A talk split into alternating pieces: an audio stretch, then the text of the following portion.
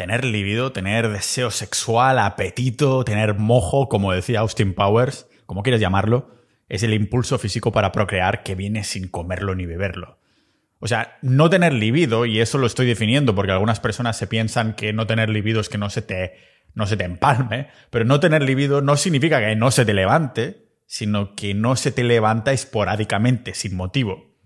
Así al menos es como lo entiendo yo y creo que si buscamos definiciones nos va a salir algo así, porque si no se te levanta en los momentos donde tienes deseo de hacerlo, ahí ya estaríamos hablando de disfunción eréctil. Pero decimos que tenemos libido o excitación física cuando estamos haciendo nuestras cosas o cuando nos animan, ¿no? Y tienes ese deseo y de pronto se te presenta ahí la espada Excalibur en medio de tus pantalones, lista para ser empuñada.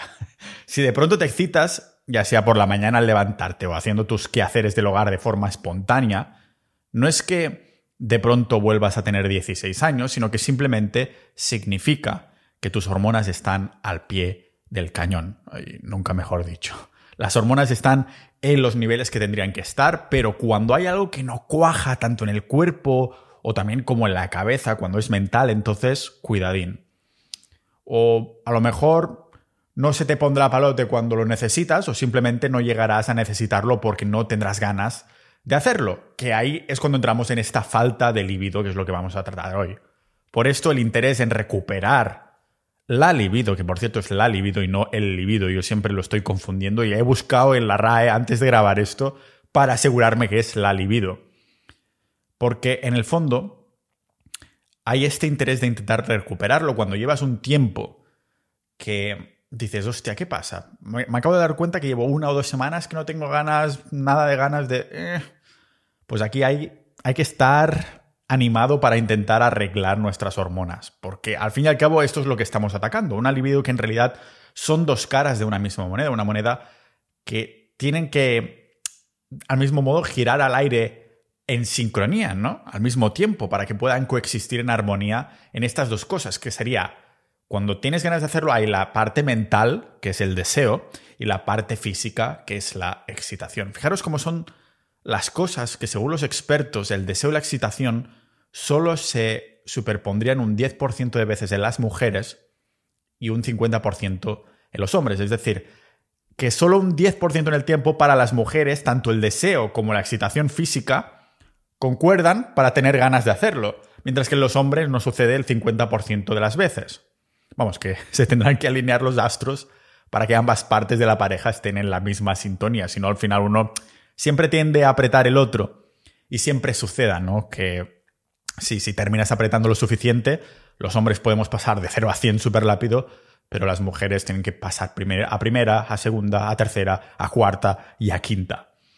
O sea, las pajas mentales que tengáis en la cabeza, a nivel mental, poco podemos hacer por esta parte mental, este deseo. Mm, bueno, poco podemos hacer desde este maravilloso podcast, pero en cambio la parte de la excitación que viene desde las hormonas, la parte física, sí tengo algo más que decir. Al fin y al cabo estoy haciendo ya una introducción de que 3-4 minutos sobre esto, de un podcast que será un poquito más largo. Por esto, hoy nos centramos en la parte más fácil, o mejor dicho, menos difícil de controlar, que es la parte física de esta ecuación sexual como es la libido. Vamos a ver las formas de recuperar el deseo sexual, eso sí, de forma ancestral, de forma salvaje, de, forma natural, para tener una libido de vuelta salvaje. No salvaje del rollo mierda que rompo los pantalones, sino del tipo, así es como tendría que ser. Por esto me he puesto en este mundo, al fin y al cabo. Así que vamos a ver, yo diría que unos 10 puntos aproximadamente de cosas que estamos haciendo en nuestro entorno o que no estamos haciendo en nuestro entorno, nuestra nutrición y nuestros hábitos de estilo de vida.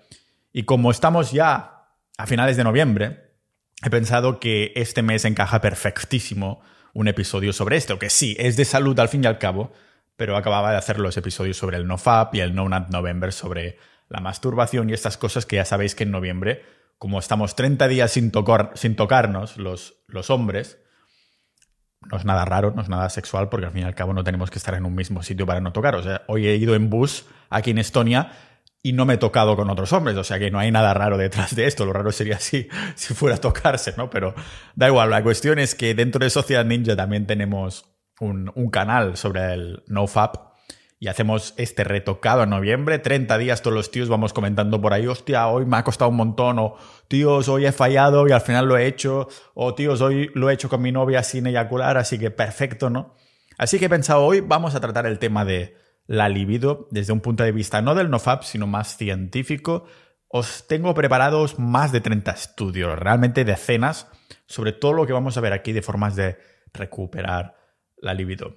No entraré directamente en temas de nutrición. Hay uno o dos apartados que sí que toco bastante nutrición, pero también son cosas del entorno que mucha gente olvida por completo. Y lo vemos aquí en este podcast multipotencial de Pau Ninja.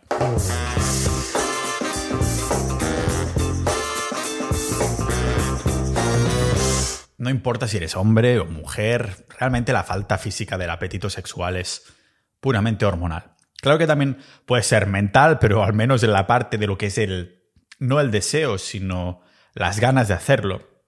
Cuando la cabeza está sana, cuando todo está ordenado, a veces la biología puede ir en nuestra en contra por ciertos hábitos que han prostituido nuestra salud tanto mental como física. Todo está relacionado y hablando de prostituir y de relacionar, la primera manera de recuperar el apetito sexual va precisamente por ahí, ninjas de la vida. es que he practicado ya una y otra vez en este podcast desde el episodio 368 que hablaba ya de lo malo que es ver pornografía, tanto como por cómo nos afecta el cerebro, pero también por cómo afecta a la relación de pareja y a las modificaciones artificiales del deseo sexual que tenemos. Evidencia que demuestran causalidad, que a medida que los participantes de estos estudios que eliminan la pornografía, no solo les sube la libido, sino que además curan disfunciones sexuales crónicas, con multitud de estudios que os dejaré en las notas del episodio como siempre, ¿vale?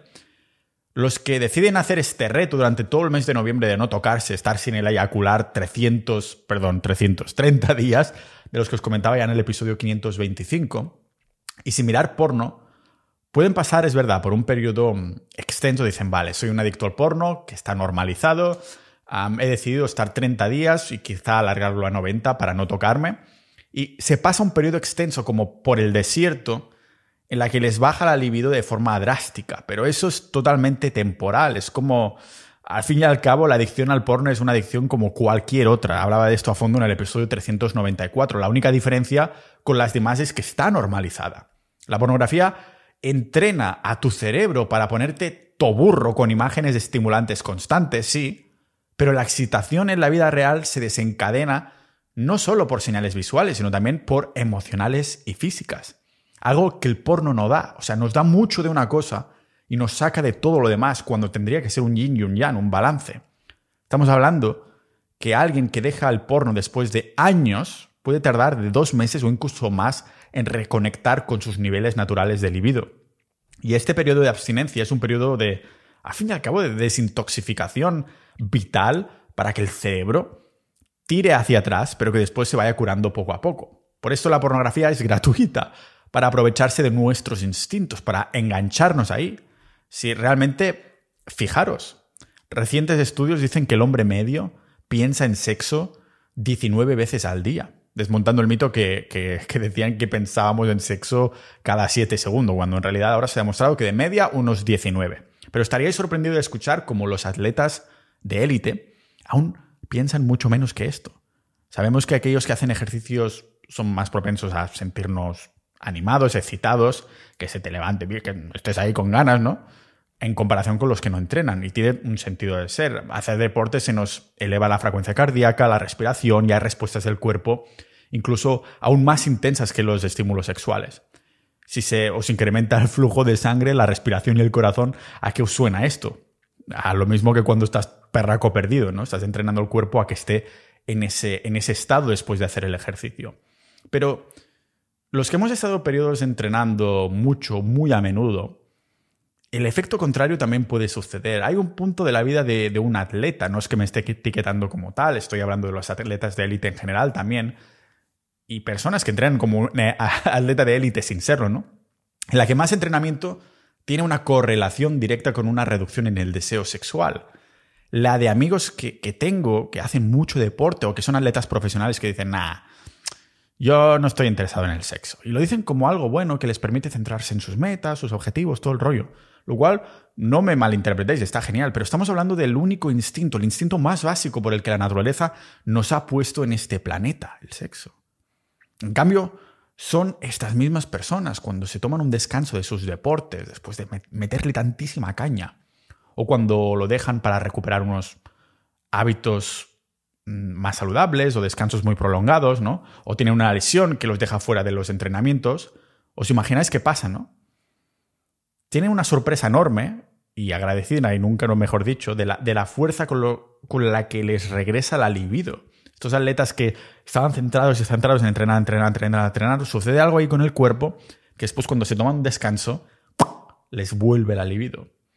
Y es que precisamente para los que hagan mucho deporte, una de las soluciones para recuperar la libido es entrenar menos. Va en serio.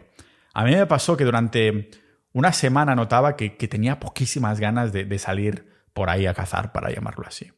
Y claro, analizando, es lo bueno de poder analizar en esta sociedad moderna, ¿no? Eh, mirando mis entrenamientos, mi Aura Ring y todas las métricas que, que pude, pues terminé concluyendo que era precisamente el sutil sobreentrenamiento que estaba sucediendo en el backstage que estaba viviendo. O sea, digo sutil porque el sobreentrenamiento no tiene por qué estar localizado en un músculo, sino que puede ser sistémico, del que se va acumulando en el sistema nervioso y al cuerpo, del que no te das cuenta a menos que estés con mucha sintonía con tu cuerpo, ¿no?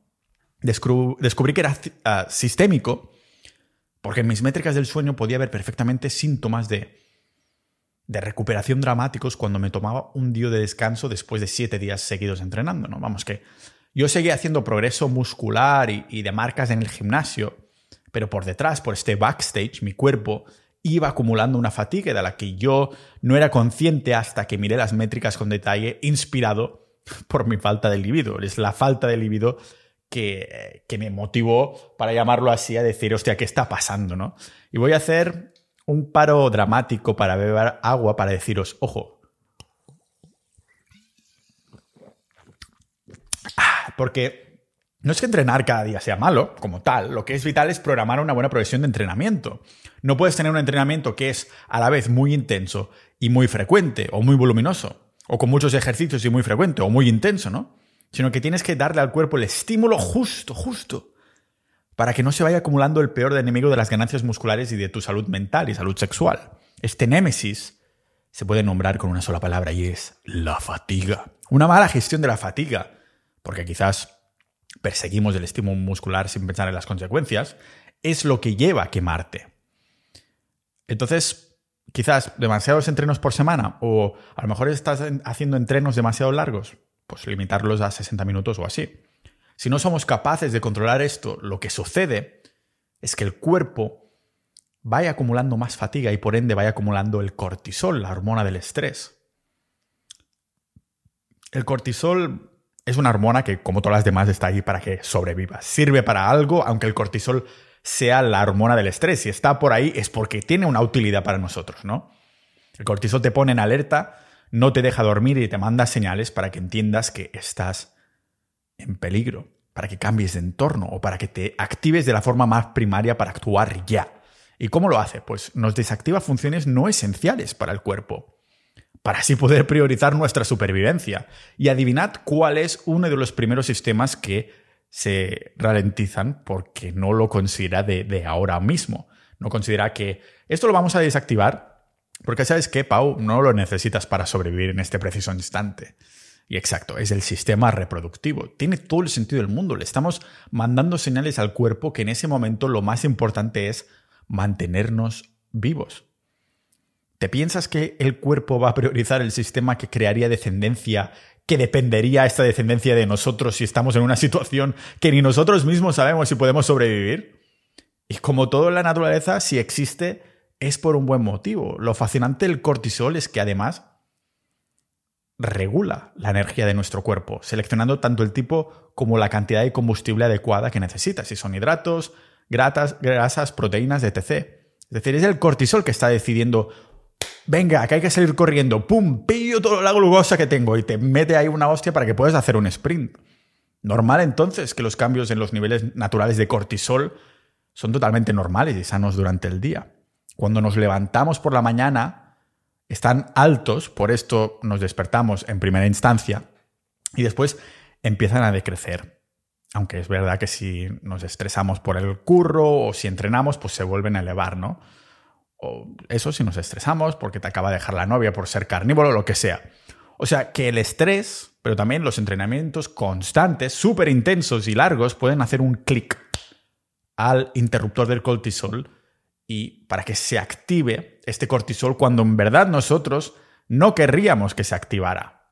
Y durante la noche vuelve a niveles bajos para que no estemos con la adrenalina al máximo o no nos... Al final no nos dormiríamos por razones obvias. Si estamos a, tope de cortisol por la noche, con la adrenalina a tope, pues no te dormirías. Vamos, que en el fondo nos encanta el cortisol. Si funciona bien, ¿no? Tenemos que tenerlo. Solo se convierte en un problema para tu nepe cuando los niveles son crónicamente altos, similares a, bueno, la resistencia a la insulina en los diabéticos, porque si los niveles de la hormona están elevados constantemente, todo nuestro sistema se vuelve como mi ex, disfuncional. Puede que entonces el cuerpo empiece ahí a boom, boom, boom, bombear cortisona en momentos del día donde deberíamos estar tranquilo, deje de producirlo cuando más lo necesitamos, por ejemplo, por la mañana. O sea, tiene mucha relevancia con nuestro libido el cortisol porque cuando está elevado, otras hormonas, específicamente las sexuales, quedan reducidas.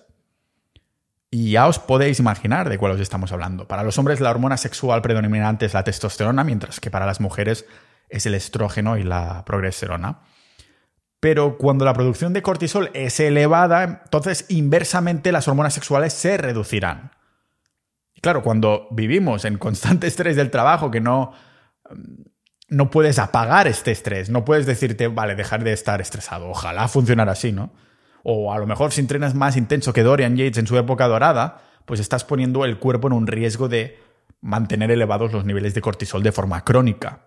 ¿Y esto qué significa? Pues cortisol crónico alto igual a testosterona crónicamente baja o estrógeno y progesterona en mujeres, ¿no? Así que, ¿qué podemos hacer para al menos forzar un poco la reducción de este cortisol si está crónicamente alto? Pues veréis. Son unas poquitas cosas, son unas cuantas ideas, pero lógicamente son como parches que pueden funcionar muy bien o a lo mejor nos afectan tanto en este sentido. Pero en una sociedad cada vez con más estrés crónico no es casualidad que cada vez haya más interés por las prácticas tipo mindfulness, que relajan tanto, ¿no? Actividades que no tienen por qué ser de meditación, sino que nos hacen sentir en el momento, nos hacen sentir ahí Ah, nos hacen sentir presentes. Si estas actividades relajan tanto es por el ritmo que coge la respiración cuando las hacemos, ¿no? Cuando las exhalaciones son más largas que las inhalaciones, o sea, cuando sacamos más aire que nos metemos en el cuerpo, entonces el sistema nervioso parasimpático se vuelve dominante. Es una manera de hackear el cuerpo con la respiración, como Kimetsu no Yaiba, ¿no? Como se llama, lo llaman también Demon Slayer o cazador de demonios o guardianes de la noche que se centran ahí a tope en la respiración para hacer sus técnicas, ¿no? En vez de esperar a estar relajado para respirar como alguien relajado, entonces forzamos la respiración relajada para forzar el cuerpo a que se relaje. Es como con el tema de la motivación, ¿no? No, yo no trabajo porque no estoy motivado, no voy al gym porque no estoy motivado. Coño, ve al gym aunque no estés motivado y la motivación ya vendrá. Ponte a currar y la motivación ya vendrá. Y lo mismo con estas respiraciones, que, que son más como diafragmáticas tiene un efecto mayor en cuanto a la relajación en el sistema nervioso, bajando los niveles de cortisol y está demostrado también por estudios que os pongo en las notas del episodio.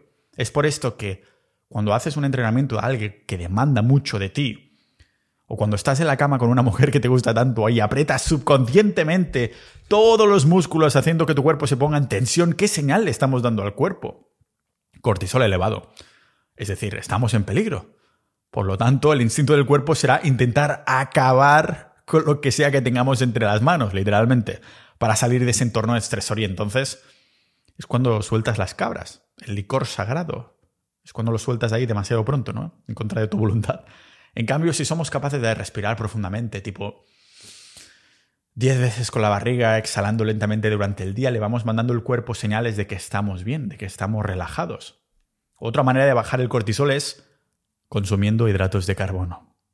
Me habéis escuchado bien. A pesar de que todos aquí somos unos ninjas de la salud, unos ninjas de la vida y conocemos perfectamente la cruda realidad, nunca mejor dicho, sobre los carbohidratos, indagaba a fondo de esta mentira nutricional. De los carbohidratos en el episodio 181. En cuanto a las consecuencias de largo plazo, al menos, ¿no? Porque un encuentro ancestral con carbohidratos en forma de miel o de fruta era un sinónimo de abundancia, de, de primavera, de entorno abundante en comida. Aunque sí, puntual, un entorno abundante que iba a ser puntual, pero eh, te encontrabas con eso, ¿no? Por eso está demostrado que comer carbos baja el nivel de cortisol unos 30 minutos después de comerlos. Pero ojo con esto, porque esto no significa que para nada seguir una dieta constantemente de carbohidratos sea buena para bajarte los niveles de cortisol. A lo mejor sí te los bajarás, pero subirás muchísimas otras hormonas y desbalances de otros tipos, ¿no? Ya os digo, la naturaleza el encuentro con carbohidratos sería puntual y tendría sentido ahí, además de que serían unos carbohidratos que la fruta de hoy no es la de antaño. El único alimento con carbohidratos puramente que se, que se ha mantenido igual durante miles y miles y miles de años sería la miel, ¿no? Pero ya os digo, es de sentido común que este encuentro con comidas altas en carb sería escaso en este contexto ancestral. Si un plato lleno de carbohidratos crea un pico de insulina que promueve el sistema parasimpático para decirle al cuerpo, mira, estamos en abundancia. Pero, por lo que digo, no lo haría como una dieta base. Tendría más sentido hacer un ciclado a lo mejor de carbohidratos y aún así tendría mis dudas, ¿no? Yo he pasado de hacer un ciclado de carbohidratos una vez a la semana a una vez al mes, porque me tira mucho más atrás la cantidad abismal de agroquímicos, de plásticos y de hormonas que me estoy tragando en comparación que si estoy comiendo una dieta solo carnívora, que es la que sigo comiendo desde hace más de dos años y medio, ¿no? Incluso podemos tirar más del hilo en cuanto a nutrición para entender por qué tiene una relación directa con el café, el tema del cortisol y de estar estresados.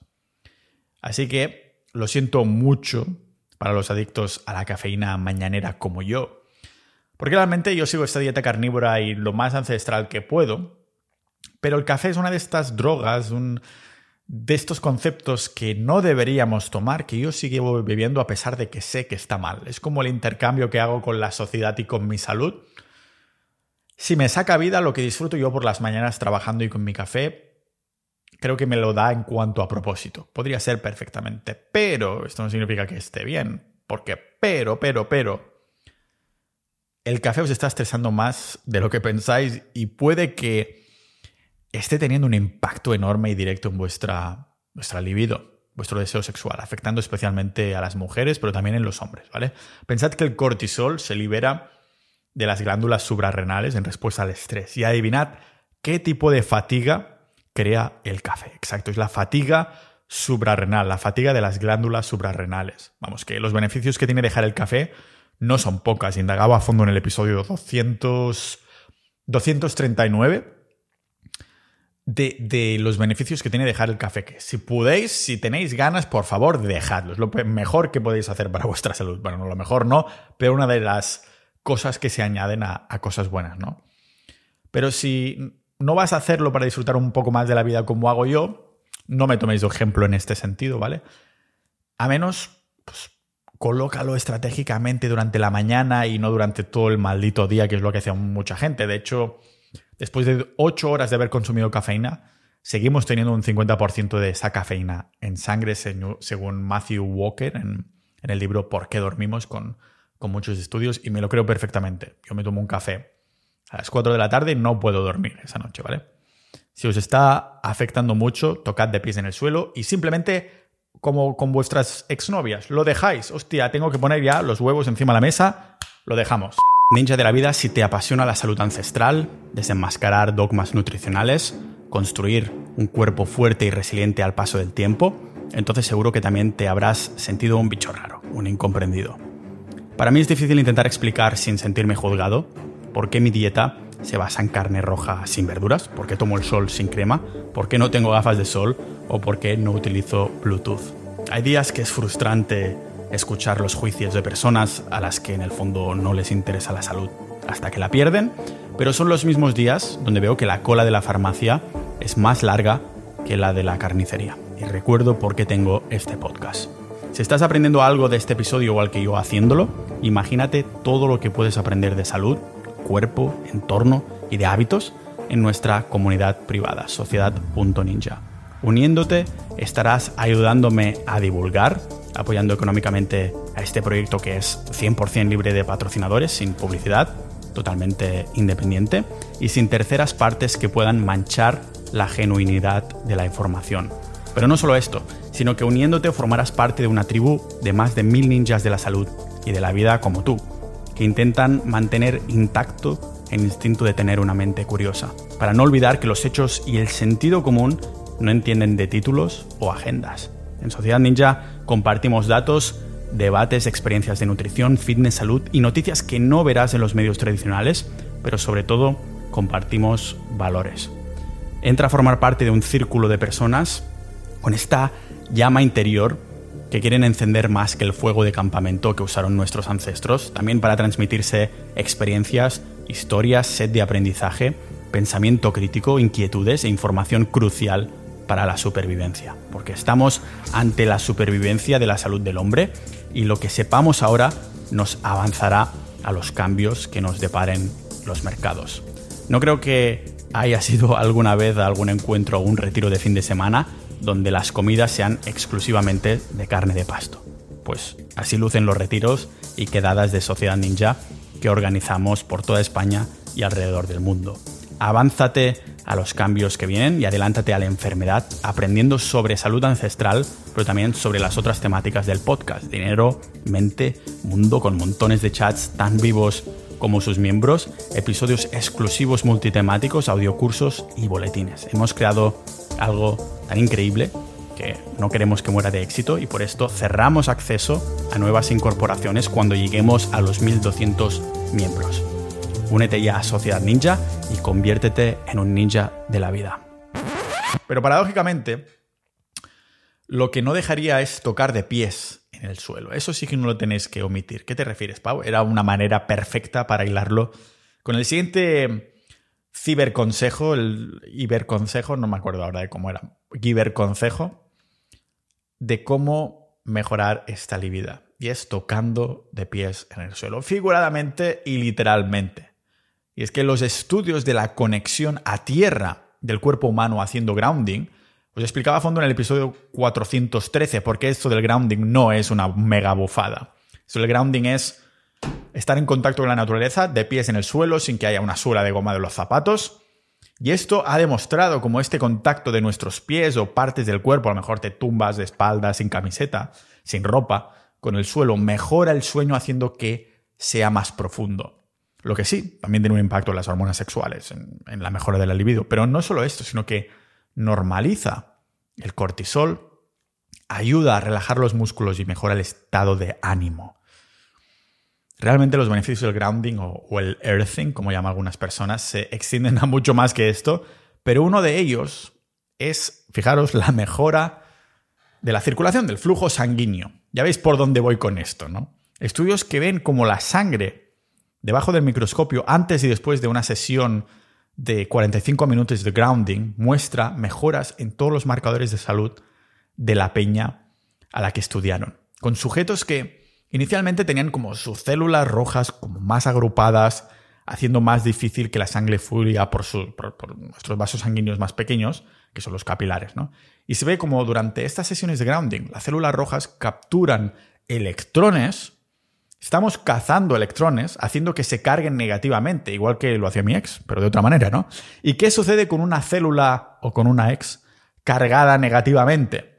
Pues que se repelen entre sí, haciendo que las células sanguíneas ya no se agrupen o que lo hagan mucho menos, ¿no? Para los que os vais a caminar por el monte o la playa descalzos, habréis notado incluso algunos mejores en las extremidades. Se notan en personas que, que se levantan de dormir con las manos o los pies que están dormidos y notan que les deja de suceder en tanto, en tanto grado, al menos, y algunas personas en, totalmente en absoluto, o sea, absolutamente, cuando empiezan a hacer este contacto con el suelo, a hacer el grounding de forma consciente.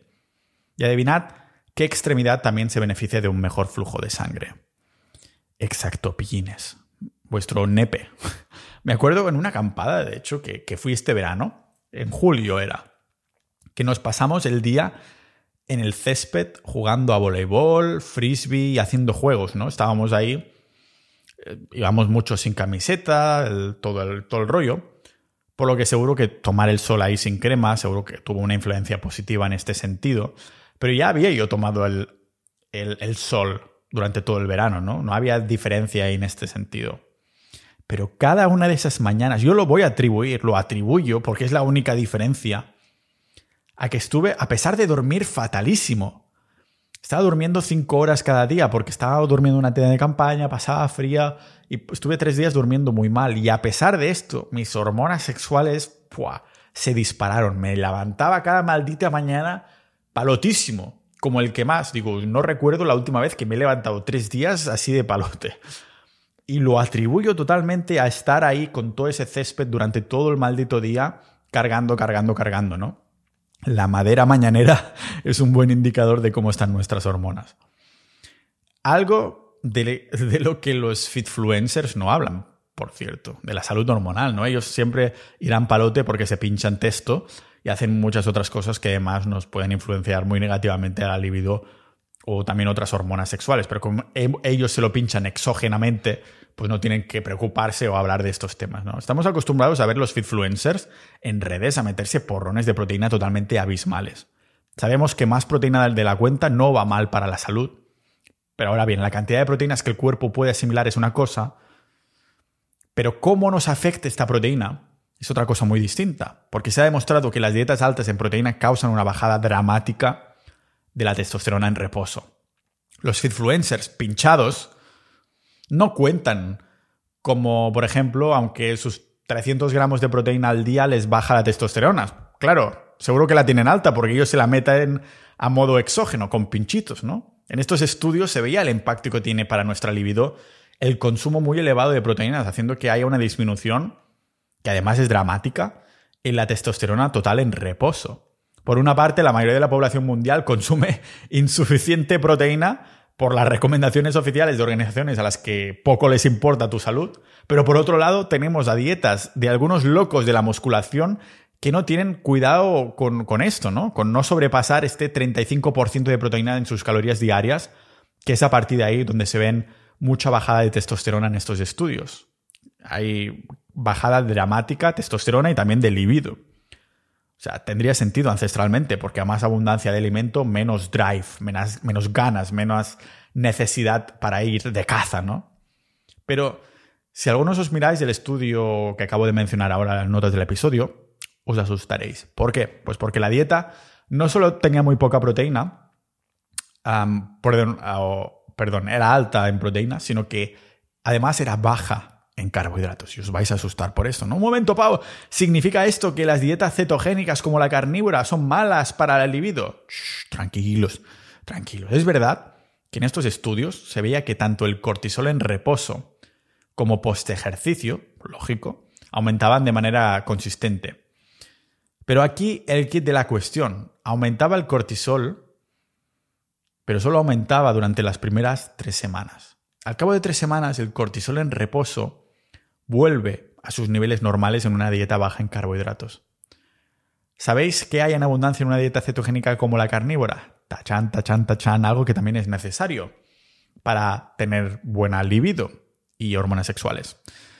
Las necesarias grasas saturadas de la que ya hablé a fondo en el episodio 189. Totalmente, ya os digo, necesarias para nuestra salud sexual. Porque hay una correlación directa entre grasas y colesterol con los niveles de testosterona. Y también hay una correlación directa entre la testosterona y la libido, lógicamente. O sea que necesitamos grasas y colesterol para tener buen deseo sexual. La dieta que incluye más grasas necesariamente saturadas junto con colesterol es nuestra querida dieta carnívora. Por lo tanto, no hay una mejor dieta que la que incluya mucha carne y huevos, literalmente y figuradamente, ¿no? Llevamos desmintiendo ya, y lo hablaba desde el episodio, era en el episodio 170 que hablaba de esta gran mentira del colesterol malo. Desde que Pau Ninja existe y cada vez tenemos más razón para amar a este colesterol y esta grasa saturada aún más. Y realmente solo hace falta que veamos a esas personas que siguen una dieta opuesta a la carnívora para ver qué tal están sus niveles de libido, que en el fondo indican su salud hormonal. ¿Quién sigue una dieta opuesta con cero grasas saturadas y colesterol? no estamos hablando ni más ni menos que nuestros queridos veganos y vegetarianos. Por esto hay estudios como comparan hombres vegetarianos, ya no veganos, sino vegetarianos, con hombres que consumen carne, ya no carnívoros, sino que simplemente consumen carne, y se confirma cómo los vegetarianos tienen niveles más bajos de testosterona. Y acabamos de aprender ahora mismo el por qué, ¿no? No hay grasas saturadas y colesterol en dietas veganas y en vegetarianas, son mucho menos si son veganas. Claro, al menos la vegetariana se está comiendo huevos y quesos, que lo salva por un poquitín, ¿no? Por esto hay estudios que miran específicamente esta relación. Por ejemplo, siguen a un grupo que durante 10 semanas siguió una dieta alta en grasas y baja en fibra, y otra que siguió el régimen opuesto, alta en fibra y baja en grasas. Ya podéis imaginar cuál es la ganadora, ¿no? ¿Quién ganó? Pues a los que siguieron la dieta alta en grasas, viva la carnívora, le subió la testosterona un 13% más que los que comieron poca grasa. Y me gustaría haberlo visto para el largo plazo, ¿no? Más de 10 semanas. Y en las mujeres, más de lo mismo. Seguir este tipo de dietas en las que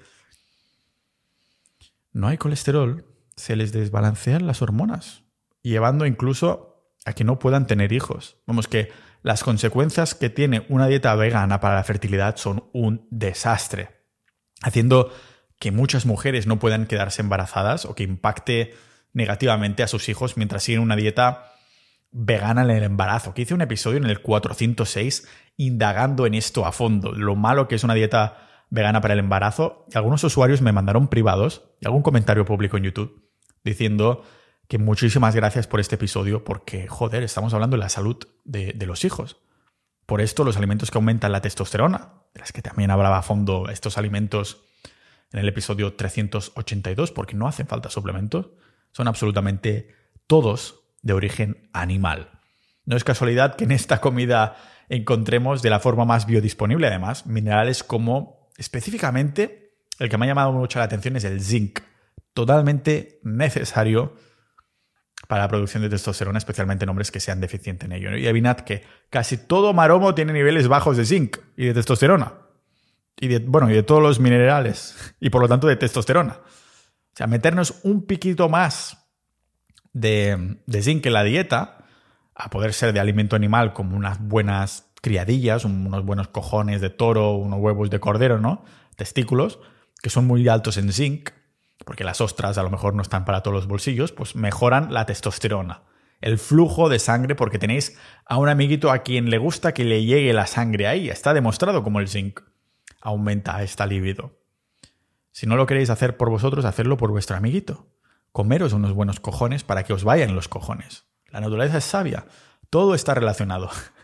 Así que simplemente consume más grasa animal. Y digo que está más relacionado porque los indígenas, ¿qué hacen? Cazan. Si me duelen los ojos, como ojos. Claro, los ojos tienen vitamina A. ¿Me duele un hueso? Pues me como un hueso, claro. Porque los huesos tienen calcio, ¿no? Está todo relacionado hostia, quiero más salud sexual, cómete unos órganos reproductores, coño. Va exactamente por el mismo camino. Lo otro que también puedes comer, aparte de unos buenos cojones, es simplemente comer más, comer más. Cuando estamos en déficit calórico hay mucha menos testosterona por defecto. Ya sabéis que déficit calórico no significa otra cosa que no sea consumir menos calorías de nuestras calorías base, nuestras calorías de mantenimiento. Si ves a esos culturistas manteniendo una masa muscular absolutamente increíble es por lo de siempre. Estarán en déficit calórico, pero se están pinchando una buena testosterona de manera exógena. Por esto no los podemos tomar como ejemplo.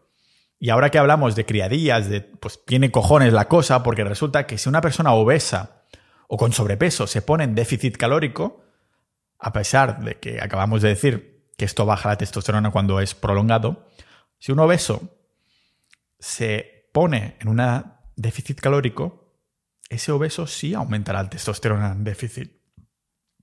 O sea, el obeso bajando testosterona en déficit, ¿cómo puede ser? Pues claro, los que tienen más manteca, más grasa de la cuenta en sus cuerpos, los obesos, ya tienen más estrógeno circulando en el cuerpo, que hace de antagonista la testosterona. ¿Cómo se te va a levantar si tienes más hormonas de mujer que de hombre? Entonces, gracias al bajar de peso, empiezan a equilibrar su cuerpo hormonalmente. Bueno, y lo mismo con las mujeres que tienen sobrepeso, ¿no? O sea que no es casualidad que estadísticamente tengan tasas dramáticamente más elevadas estas mujeres de cáncer de endometrio y, uterino, ¿no? Les sale el estrógeno por, los oídos y tienen este desbalance hormonal. O sea que gente gorda hacer ejercicio y gente sana no estar en déficit calórico más de lo necesario y encima sobreentrenar el gimnasio, ¿vale? Para que os quede bastante clarito. Y hablando de las personas que vais al gimnasio, seguro que alguna vez habéis probado suplementos pre-entrenamiento, los preentrenos, con cafeína o con otros componentes que, bueno, yo evitaría a toda costa por esta fatiga suprarrenal que estábamos comentando hace un momento. Ah, pero esto ya es otro tema. El caso es que hay un componente que se toma en forma de suplemento, que también producimos de forma natural en el cuerpo y es relevante hablar de él porque afecta a la libido. Se trata del óxido nítrico.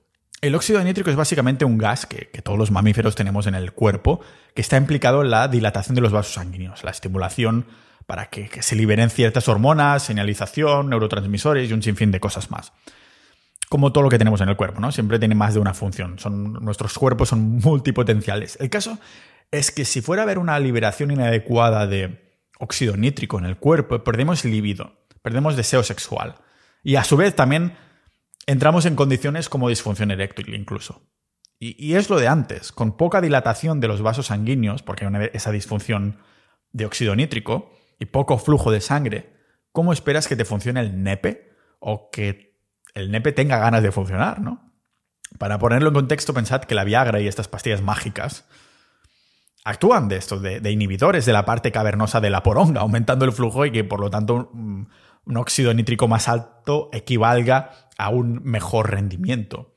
Por esto, algunas personas están tirando por suplementarse con óxido nítrico, que quizás para un par de veces, un par de encuentros casuales, o tengo una cita de Tinder que es la tía que más me gusta del mundo, que tienes miedo a acabar bien, ¿no?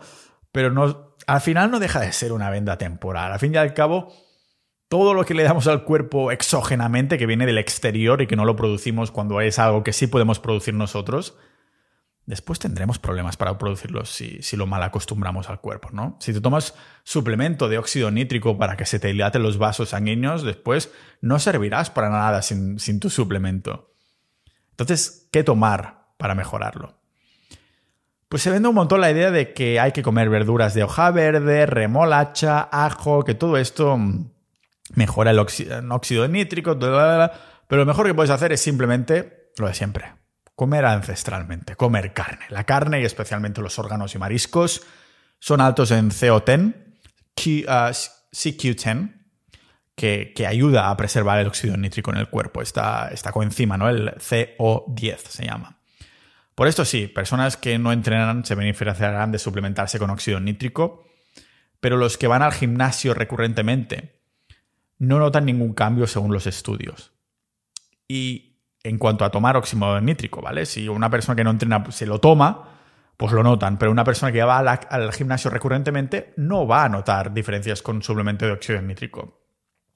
Y lo opuesto también puede suceder, o sea, que si haces mucho ejercicio parece que el cuerpo está usando y potencialmente agotando las reservas de este óxido nítrico del cuerpo para la vasodilatación es lo que nos da el pump, la congestión, la sensación de músculos llenos de, sangre después de una buena sesión de gimnasio, ¿no? Si te gastas, para llamarlo así, tu óxido nítrico a que vaya a los demás músculos, el órgano sexual quedará en segundo lugar, porque como hemos visto, hemos visto antes ya que no es tan necesario cuando tienes que darle caña a la supervivencia y que que es la señal que le estamos mandando al cuerpo cuando hacemos ejercicio. Por esto también es importante incorporar cardio, que mejora la producción de óxido nítrico del cuerpo.